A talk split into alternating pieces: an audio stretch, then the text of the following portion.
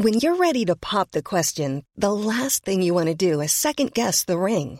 At Bluenile.com, you can design a one of a kind ring with the ease and convenience of shopping online. Choose your diamond and setting. When you find the one, you'll get it delivered right to your door. Go to Bluenile.com and use promo code LISTEN to get $50 off your purchase of $500 or more. That's code LISTEN at Bluenile.com for $50 off your purchase. Bluenile.com code LISTEN. Lo cuento, te lo cuento. Tu dosis diaria de noticias. Muy buen día, tengan todos y todas bienvenidos en este bello lunes a su dosis diaria de noticias con Te lo cuento. Soy Laura Gudiño y vamos a echarle un ojito al mundo para ver qué pasa. Y se formó la gozadera. Los jefes de Estado pasaron su fin de semana en Ciudad de México participando en la cumbre de la Comunidad de Estados Unidos Latinoamericanos y Caribeños. Vamos por el principio. Aprovechando sus últimos días como presidente pro tempore del mecanismo regional, México organizó una cumbre que reunió a los jefes de Estado, primeros ministros y demás funcionarios top de la comunidad de estados latinoamericanos y caribeños en el Palacio Nacional de la Ciudad de México. Desde que inició su gobierno, el presidente mexicano Andrés Manuel López Obrador ha intentado rescatar a la comunidad de estados latinoamericanos y caribeños, que anda medio muerta, para convertirla en un foro que sirva de contrapeso a la Organización de Estados Americanos, así como un buen trampolín para convertirse en el líder de las izquierdas en América Latina. ¿Y cuáles fueron los temas en la mesa? Los líderes latinoamericanos discutieron sobre una respuesta coordinada de sus gobiernos frente a asuntos como la lucha contra la pandemia o la migración irregular. Andrés Manuel López Obrador propuso que la región inicie un proceso de integración económica muy a la europea, que incluya Estados Unidos y Canadá, pero siempre respetando las soberanías de los países. ¿Y quién fue el invitado incómodo?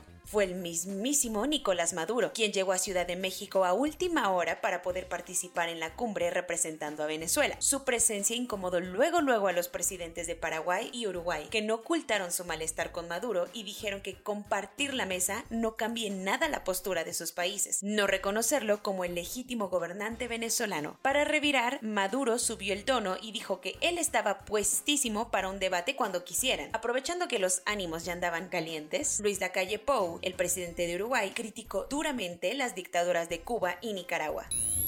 De regreso a donde ya no queda nada. Estados Unidos arrancó una nueva estrategia de deportación masiva después de la llegada de 14.000 haitianos al estado de Texas. No, Donald Trump no volvió a la presidencia de Estados Unidos para tomar esta decisión. Según han comentado varios medios gabachos, el gobierno de Joe Biden ha enviado tres vuelos desde San Antonio, Texas, con rumbo a Puerto Príncipe, la capital haitiana, para mandar a los inmigrantes de regreso a un país abatido por la inestabilidad y estragos del último terremoto. El Departamento de Seguridad Nacional comunicó que ya han sido trasladados alrededor de 2.000 inmigrantes irregulares que estaban en la ciudad de Del Río, además de que cerraron ese paso fronterizo con México para evitar que sigan entrando migrantes irregulares. La iniciativa del gobierno de Joe Biden, aprobado por el gobierno de Haití, consiste en retachar a los migrantes a su lugar de origen o a los países de donde partieron mediante varios vuelos diarios. Las autoridades de Haití accedieron a recibir tres vuelos diarios, pero Washington quiere aumentar el número de aviones. Se especula que la intención es mandar hasta ocho vuelos por día con más o menos 120 personas. Cuentos cortos. Luis Armando Reynoso Fermat, el exgobernador de Aguascalientes, fue vinculado a proceso por evasión de impuestos. La Fiscalía General de la República comunicó que se le dará chance a Reynoso Fermat de llevar el proceso en libertad. Esta no es la primera vez que el panista se ve involucrado en una investigación, pues en 2019 fue encarcelado dos años y nueve meses después de ser acusado por la desviación de casi 14 millones de pesos del erario público. En esa ocasión también se le consintió y se le permitió llevar el proceso en libertad, ya que el excover pagó la fianza que detengan todo porque eso nos pertenece. La casa de subastas italiana Bertolami Fine Arts tuvo que ponerle pausa a la venta de 17 piezas arqueológicas de origen mesoamericano, porque el gobierno mexicano las reclamó como suyas y pidió que sean devueltas a su territorio original. La policía italiana dijo que investigará si la obtención de las piezas se realizó de manera ilegal y tras recabar todas las pistas se determinará si le devuelven a México las vasijas, ollas de barro y figuras antropomórficas realizadas por pueblos del Golfo de México y que están valuadas hasta en 2.000 euros.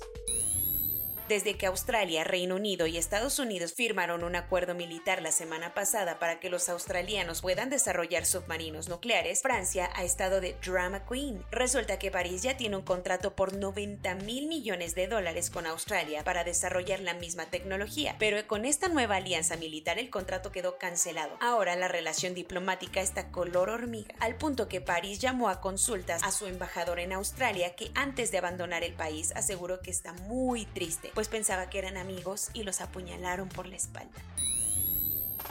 Este fin de semana se llevaron a cabo elecciones en Rusia para renovar a toda la Duma, o sea, el parlamento del país. ¿Cuál es el plot twist? A pesar de que ganó cómodamente la mayoría de los escaños, los primeros resultados electorales muestran un declive del apoyo popular a Rusia Unida, el partido de Vladimir Putin, así como un ligero aumento de la oposición. Después de los tres primeros días de votación, los resultados parciales muestran que Rusia Unida obtuvo cerca del 45% de los votos, casi 10 puntos porcentuales menos que en las elecciones anteriores de 2016 para no perder la racha de eventos que parecen anunciar el apocalipsis, el volcán en La Palma, en las Islas Canarias de España, dio un espectáculo durante el domingo de tal magnitud que tuvieron que evacuar a más o menos 5.000 personas para evitar tragedias. Resulta que el volcán se enojó y lanzó al aire cerca de 20 millones de metros cúbicos de lava y material incandescente. Hasta el momento no se espera que vaya a ponerse más ruda la cosa, pero Ángel Víctor Torres, presidente de Canarias, pidió a los habitantes de Cumbre Vieja cerrar ventanas, puertas, así como cerrar los pasos de agua y gas por seguridad.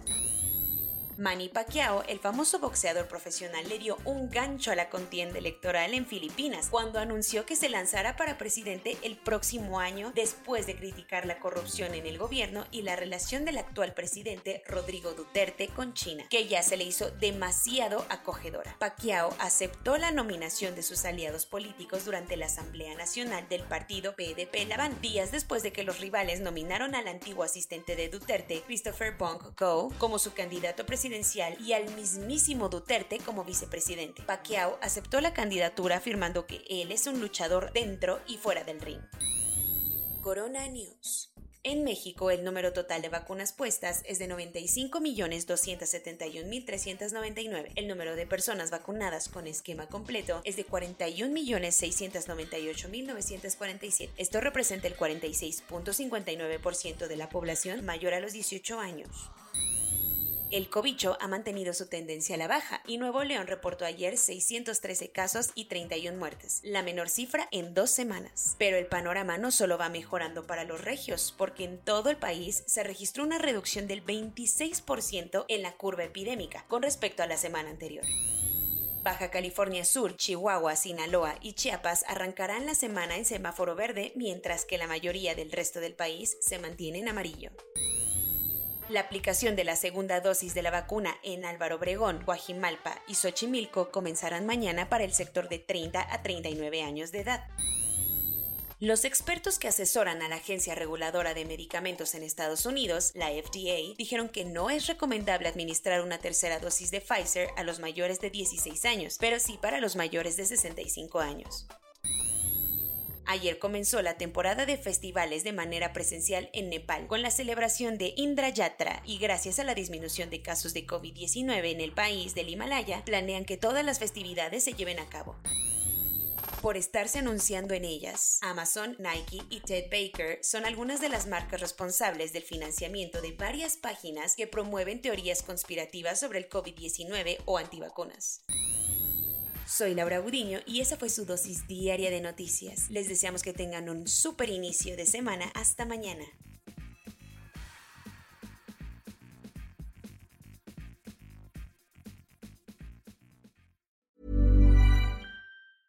Hey, folks, I'm Mark Marin from the WTF Podcast, and this episode is brought to you by Kleenex Ultra Soft Tissues your ally to help tackle your allergy symptoms this season. I love the change of seasons, but nobody loves pollen and all those other things floating in the air that make you sneeze during this nice weather. Kleenex Ultra Soft tissues are hypoallergenic and allergist approved. So fight back against watery eyes and runny noses without worrying about irritating your skin. For this allergy season, grab Kleenex and face allergies head on.